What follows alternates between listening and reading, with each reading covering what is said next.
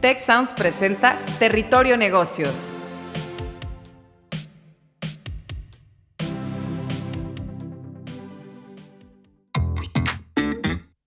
Bienvenidas y bienvenidos a un nuevo episodio de Territorio Negocios.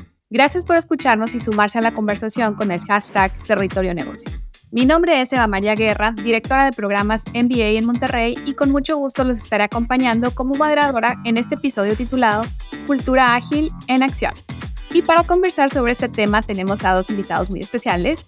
Carles Abarca, vicepresidente de Transformación Digital del Tecnológico de Monterrey. Bienvenido, Carles. Muchas gracias. Y a Frank Muñoz, director del Centro Agile en Entity Data México. Muchas gracias por la invitación. Muchas gracias, un placer eh, compartir con ustedes este espacio. Y pues vivimos en tiempos inciertos y acelerados y hoy las empresas deben ser capaces de adaptarse al entorno de negocios con mayor celeridad.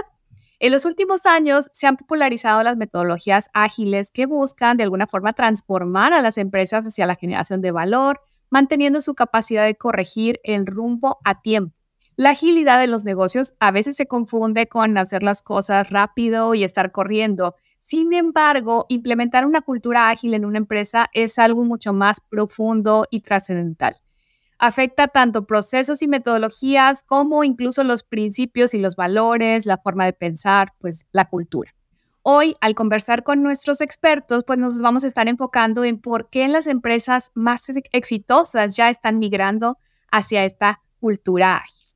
Y bueno, primeramente para contextualizar de qué estamos hablando cuando nos estamos refiriendo a agilidad en las organizaciones y por qué es importante en la actualidad en una organización, pues me gustaría escuchar la perspectiva de Carles. Muy bien, pues eh, las metodologías ágiles, en general el movimiento de la agilidad, eh, tiene ya una trayectoria notable. Durante bastantes años eh, hemos estado desarrollando metodologías ágiles a partir del manifiesto inicial de los 12 principios de agilidad. Y, estamos en un punto en el que la propia aproximación ágil también está mutando, también está eh, evolucionando por sí misma. ¿Por qué es importante la agilidad para una compañía? Bueno, fundamentalmente porque permite enfocar el desarrollo de soluciones al resultado final y huye de la tradicional aproximación por silos, donde cada uno trabaja en una pieza, en una parte del todo, y, esa aproximación por silos eh, limita la capacidad de visualizar el resultado y el impacto que tienen los esfuerzos que hacemos dentro de la organización. Entonces, haciendo un statement muy simple, la agilidad es poner juntas a las personas que pueden generar un impacto para que trabajen en colaboración. Evidentemente tiene muchos matices y, las metodologías alrededor establecen eh, formas de trabajo mucho más ajustadas que lo que acabo de describir, pero la esencia de la actividad es, esencialmente eso. Excelente, no sé si quieras complementar, Frank. Sí, claro que sí. Estoy muy de acuerdo con lo que acaba de mencionar Carles. Quisiera adicionar que también la agilidad se ha expandido mucho más allá del universo de tecnología y gracias a ello podemos verlo como una competencia que ayuda a las organizaciones a adaptarse mejor a los cambios, porque pasamos de esa, de esa filosofía de eh, proyectos esteluantes, larguísimos, con planificaciones muy largas, como mencionaba Carlos ahora, de, donde eran silos y estructuras muy rígidas, a hacer capacidades donde la organización puede flexibilizar su estructura, puede flexibilizar su forma de, estimar su portafolio o de presupuestar sus iniciativas. Entonces creo que es un mindset que se ha ido incorporando en las diferentes áreas de la organización para permitirle adaptarse al cambio, a una pandemia como la que acabamos de sufrir, a una situación de vulnerabilidad de un riesgo o a expandir nuevos productos y servicios, que es donde más se han visto beneficios en la agilidad. Claro, adelante, Carlos. No, yo decir, si me permites, ahondando en lo que dice Frank, eh, uno de los malentendidos tradicionales es que la agilidad es una cuestión de los equipos de tecnología. Eh, las organizaciones que han tenido más éxito son las que se han reinventado como organización, las que han suprimido las funciones centralizadas que no se hablan entre ellas por equipos conjuntos en cualquiera de las variantes de metodologías ágiles que persiguen un objetivo y que, como bien apuntaba Frank, en lugar de hacer proyectos, trabajan por sprints, trabajan por ciclos cortos para medir qué resultado están obteniendo y si el resultado no es el esperado, pues cambiar el rumbo, ¿no? eso es eh, en gran medida lo que diferencia eh, una organización ágil de la que no lo es y, va bastante más allá que del, del área de tecnología. Excelente. Y, bueno, ahora que mencionas esto de, trabajar eh, en, splints y, el tema de las metodologías, no sé si nos pudieras explicar un poco, Frank, qué tipos de metodologías ágiles existen y, en qué funciones de, la organización se enfocan. Es una excelente pregunta porque una de las principales discusiones que hay en torno a las comunidades ágiles es no llamarlo metodologías porque no es tan descriptiva o prescriptiva como los métodos que hemos visto en el mundo que dicen una receta. Lo que más buscamos en, dentro del mundo Agile, de acuerdo al manifiesto, es traer prácticas empíricas que se vayan adaptando al contexto de organización. Entonces hablamos más de marcos de trabajo. Los marcos de trabajo han sido muy populares, principalmente Scrum, eh, el método Kanban, y si la organización ya está trabajando con múltiples equipos, hablamos de otros marcos de escalado, donde el más relevante en este momento en el mercado es SAFe, aunque aquí en México he visto muchas organizaciones que están usando un modelo basado en tribus.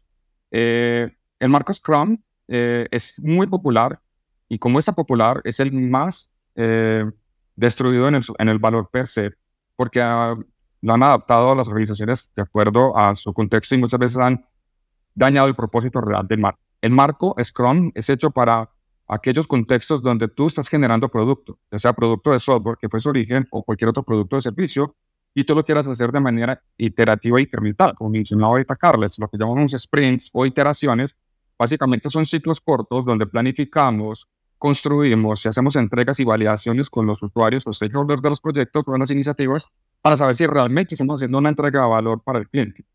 Esa es la gran filosofía principal de Scrum. Entonces buscamos que de una manera iterativa e incremental vamos incorporando funcionalidades, eh, elementos a un producto o servicio que nuestros clientes puedan tocar y puedan retroalimentar. Ese es el verdadero beneficio de un método como Scrum. Kanban lo hemos incorporado bastante en las organizaciones, en áreas de servicios o en áreas donde no están construyendo un producto de software y principalmente lo que queremos es agilizar las tareas y entender cómo trabajan las diferentes áreas la atención de, de, pedidos. Lo hemos usado mucho con éxito aquí en México, específicamente en el sector bancario y en el sector de las telecomunicaciones, ayudando a esas áreas que están normalmente rebasadas de trabajo, llenas de estrés, llenas de indicadores de, de SLAs que no cumplen. Eh, y el Kanban permite a las, organizaciones entender cuál es el flujo del proceso, dónde hay que mejorar las capacidades, cómo ah, gestionar la demanda, cómo hacer que los, los equipos se articulen de acuerdo a esa demanda, cómo entender el principio de Kanban de eh, em, terminar lo que inicias y no iniciar es sin terminar las tareas que tienes dentro del flujo. Entonces, es un método bastante popularizado en ese sentido y creo que esos son, siguen siendo en toda la región, no solamente en México, los dos métodos que más hemos ido impulsando en agilidad. No son los únicos, como les mencionaba, hay otros métodos muy orientados al tema del, del, del mindset, porque propiciamos mucho la cultura. Entonces, existen temas como Management 3.0, existen temas como Lead Change Management, donde lo hay lo que buscamos es mucho darle capacidades soft a las organizaciones para trabajar con los líderes, para trabajar la gestión del cambio en la cultura. Y como les decía, también hay unos métodos de escalado donde principalmente buscamos que ya no solamente un equipo de 7, 8 personas que están trabajando en un, producto, sino son múltiples equipos trabajando en una solución completa. Entonces ahí hablamos de escalado, donde el marco referencial más importante en el mercado en Latinoamérica y Estados Unidos es SAFE, que es parte de una organización que se llama Scale Agile. Eh, y ahí lo que hay es una serie de políticas, normas, reglamentaciones, estructuras, roles que permiten a la organización entender cómo, para una dinámica tan compleja, poder adaptarse y trabajar de modo ágil. Esos son como los principales métodos que hoy en día hemos estado trabajando en el mercado. Excelente, Carlos. No sé si nos quieras comentar algo de, de estos métodos o marcos de trabajo que se utilizan en el TEC. Eh, bueno, en el, caso del TEC, eh, nuestra historia en agilidad tiene poco más de dos años y el marco elegido fue eh, el de Scrum. Como bien decía Frank, es muy adecuado cuando se trata del desarrollo de productos, en nuestro caso productos digitales, porque el, en la adopción de la agilidad empezó en nuestra área por, por las áreas de transformación digital. Y, y lo que sí puede decir es que en general los marcos de trabajo de agilidad dejan un margen significativo eh, para la adaptación a las particularidades de una organización. No son, y creo que lo mencionaba antes Frank, no son tan estrictos en la definición del proceso como otras metodologías eh, de antaño. Y sí es muy importante eh, entender bien cuál es el encaje de la agilidad en las particularidades de cada organización. En nuestro caso, nosotros esencialmente trabajamos en Scrum, pero hemos hecho nuestro propio ejercicio de definición de productos digitales. Hemos constituido eh, básicamente toda nuestra capacidad de desarrollo en torno a ocho grandes productos digitales o familias de productos digitales, donde en cada línea de productos digitales tenemos Scrum Masters, eh, tenemos Product Owners, seguimos el barco de trabajo de Scrum, pero con instrumentos y artefactos de seguimiento y de, cierre de sprint que hemos generado a nuestra conveniencia. Creo que ese proceso de adaptar eh, la organización a la agilidad y la agilidad o el marco de trabajo en la organización es un, es un proceso de dos vías. ¿no? Tenemos que encontrarnos en el medio sin, sin pervertir el espíritu original de la aproximación ágil, pero sí haciendo un buen encaje entre a qué nos dedicamos, qué tipo de productos generamos, con qué equipos contamos y, cómo podemos hacer la mejor eh, implementación posible de una aproximación ágil. Quisiera complementar un poco con lo que acaba de mencionar Carles en dos vías. Eso que llamamos tailorización o tropicalización, como le decimos acá coloquialmente en Latinoamérica, tiene de bueno como de malo. Porque lo bueno es que obviamente eh, nada está escrito con sangre, todo es para adaptarse al contexto de la organización. Sin embargo, en mi experiencia, la mayoría de las adaptaciones que hemos hecho en Latinoamérica, la mayoría de las organizaciones con estos marcos, ha sido en detracción. Es decir, en, vez de ayudar a que las personas, que son las que realmente hacen el aprovechamiento de estos métodos, entiendan el por qué y el para qué lo está, está descrito así, el por qué la planning debe ser de tanto tiempo, el por qué el sprint es de una manera, el por qué debe participar el product owner en todos sus elementos, que ahí es donde hay más brechas que trabajar. Creo que es importante entender que el marco, mm, para que funcione, debe ser con esas condiciones. Si tú cambias cualquiera de esas condiciones y tienes un product owner que solamente aparece en la planeación, ese se aparece durante todo el sprint, o un product owner que no sabe tomar decisiones o que no las puede tomar, que es lo que he, visto como una constante, como un gran desafío que todavía existe en Latinoamérica, creo que ahí es donde todavía tenemos alto porcentaje que trabajar. Y se me olvidó mencionar que en la parte de ideación de productos, también hay varias técnicas que están siendo muy populares en el mercado es que previo a irnos allá a la planificación, a la construcción por iteraciones con Scrum, usamos técnicas de ideación y donde las más famosas es Design Thinking, eh, Lean Inception eh, y Inception Deck, que son poner a todos los stakeholders a hablar y entender su necesidad y esto permite mucho que el prototipado, que la primera versión o el primer release de lo que vamos a hacer, pues tenga más eh, condiciones de asegurar la entrega de valor a nuestros clientes. Y también son técnicas que hemos estado impulsando mucho en las diferentes organizaciones. Gracias, Frank. Y ahorita que comentabas de, pues, de estos, estos retos también, de cómo adaptamos estos, estos marcos, eh, pues tienes, entiendo, un estudio sobre desafíos, tendencias eh, en tema de cultura ágil. No sé si nos puedas comentar un poco de esto. Sí, es verdad. Nosotros hacemos en Entity Data un estudio anual de cómo está pues, la agilidad en Latinoamérica. Para lo cual normalmente eh, nuestra base de, estudio son grandes corporaciones de diferentes sectores, principalmente banca, telco, industria seguros. Y en el primer estudio sigue siendo un gran desafío eh, el tema de la cultura organizacional, sobre todo muy enmarcado en los estilos de liderazgo al trabajo en silos y los procesos burocráticos. Sigue siendo lo que más nuestras personas que encuestamos, nuestros clientes que encuestamos y organizaciones dicen dónde está el principal desafío. ¿El por qué? Porque si bien los marcos son bastante prácticos y cualquiera que lee un documento de una guía de Scrum, que son 20 páginas, va a entender o va a querer entender de cómo funciona, realmente eh, lo que decía ahorita Carles, hacer una buena adaptación al contexto, entender cómo remover esos impedimentos, hacer que la gente trabaje más colaborativamente, entiendan que el trabajo colaborativo maximiza el resultado y no el trabajo individual. Y muchas veces está muy ligado a modelos de compensación en los líderes, entonces también limita un poco la situación. Entonces ahí el gran desafío es cómo nosotros a través de la cultura organizacional removemos esos impedimentos, cómo vamos cambiando los comportamientos, cómo vamos creando nuevos hábitos, cómo vamos generando resultados para que la gente entienda que esto es de resultados y, y se suba un poco más al tren. También en el estudio eh, sigue siendo muy relevante eh, para las organizaciones encuestadas que la agilidad da beneficios, sobre todo en la entrega de productos, sobre todo en la, consolidación de los resultados que ven en los mismos, porque aceleramos mucho el feedback de nuestros usuarios y clientes y eso es uno de los principales beneficios que hemos encontrado en nuestro estudio de la agilidad que nuestros clientes dicen. Eh, y la experiencia con el cliente está cambiando porque ya vemos a un cliente más conectado con, con nuestros servicios, que puede decir en cualquier momento qué está pasando, si le gusta esta funcionalidad, si no le gusta este producto. Cuando la gente interactúa eh, de manera más dinámica, creo que lo podemos lograr mejores resultados.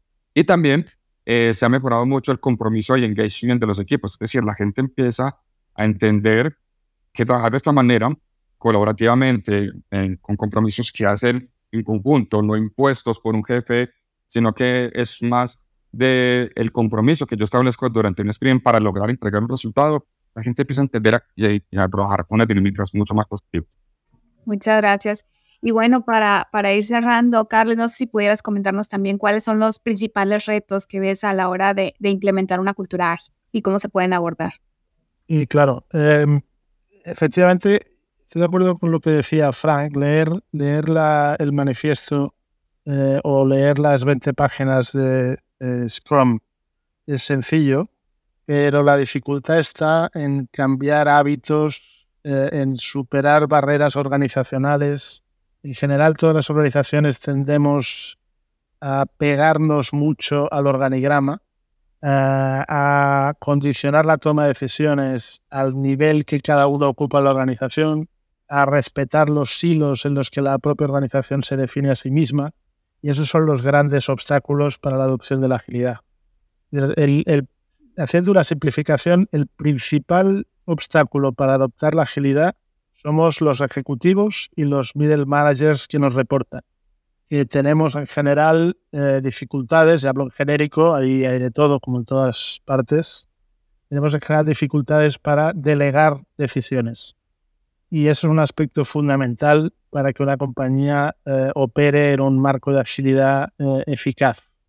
si las decisiones del product owner, eh, que tiene que tomar prácticamente el tiempo real, las tiene después que ratificar alguien en la organización sin contexto, sencillamente por la posición que ocupa, el modelo no va a funcionar, o por lo menos no va a funcionar con los niveles de velocidad y adaptabilidad y flexibilidad que requieren. Por lo tanto, la, propia estructura de la organización puede ser el gran obstáculo para adoptar la agilidad y si no se opera sobre la estructura, hay poco que se puede, hay poco que podamos hacer para adoptar de manera eficaz eh, formas de trabajo ágiles. Porque en definitiva, de lo que estamos hablando es de empoderar a equipos para, en base a unas capacidades asignadas, obtener unos resultados. Y si ese empoderamiento no es efectivo, si el product owner en realidad lo es de manera cosmética, porque su trabajo es otro, eh, el, el, modelo eh, queda tocado de muerte. Por lo tanto, es, es eh, ese es en definitiva el gran obstáculo que yo me he encontrado en todas las ocasiones en las que he desplegado ese tipo de formas de trabajo.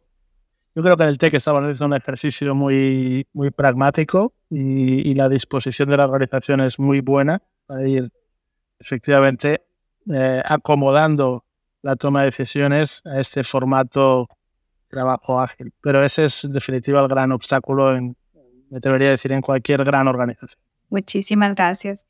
Pues estamos llegando al final de este episodio. Me quedo con la idea de que cuando hablamos de cultura ágil, pues es un tema transversal que requiere superar barreras, organigramas, romper silos, empoderar a los equipos para colaborar todos los miembros de la organización para entender mejor al cliente, innovar procesos, productos y servicios. Excelente conversación. Muchísimas gracias, Carles Abarca, vicepresidente de Transformación Digital en el Tecnológico de Monterrey.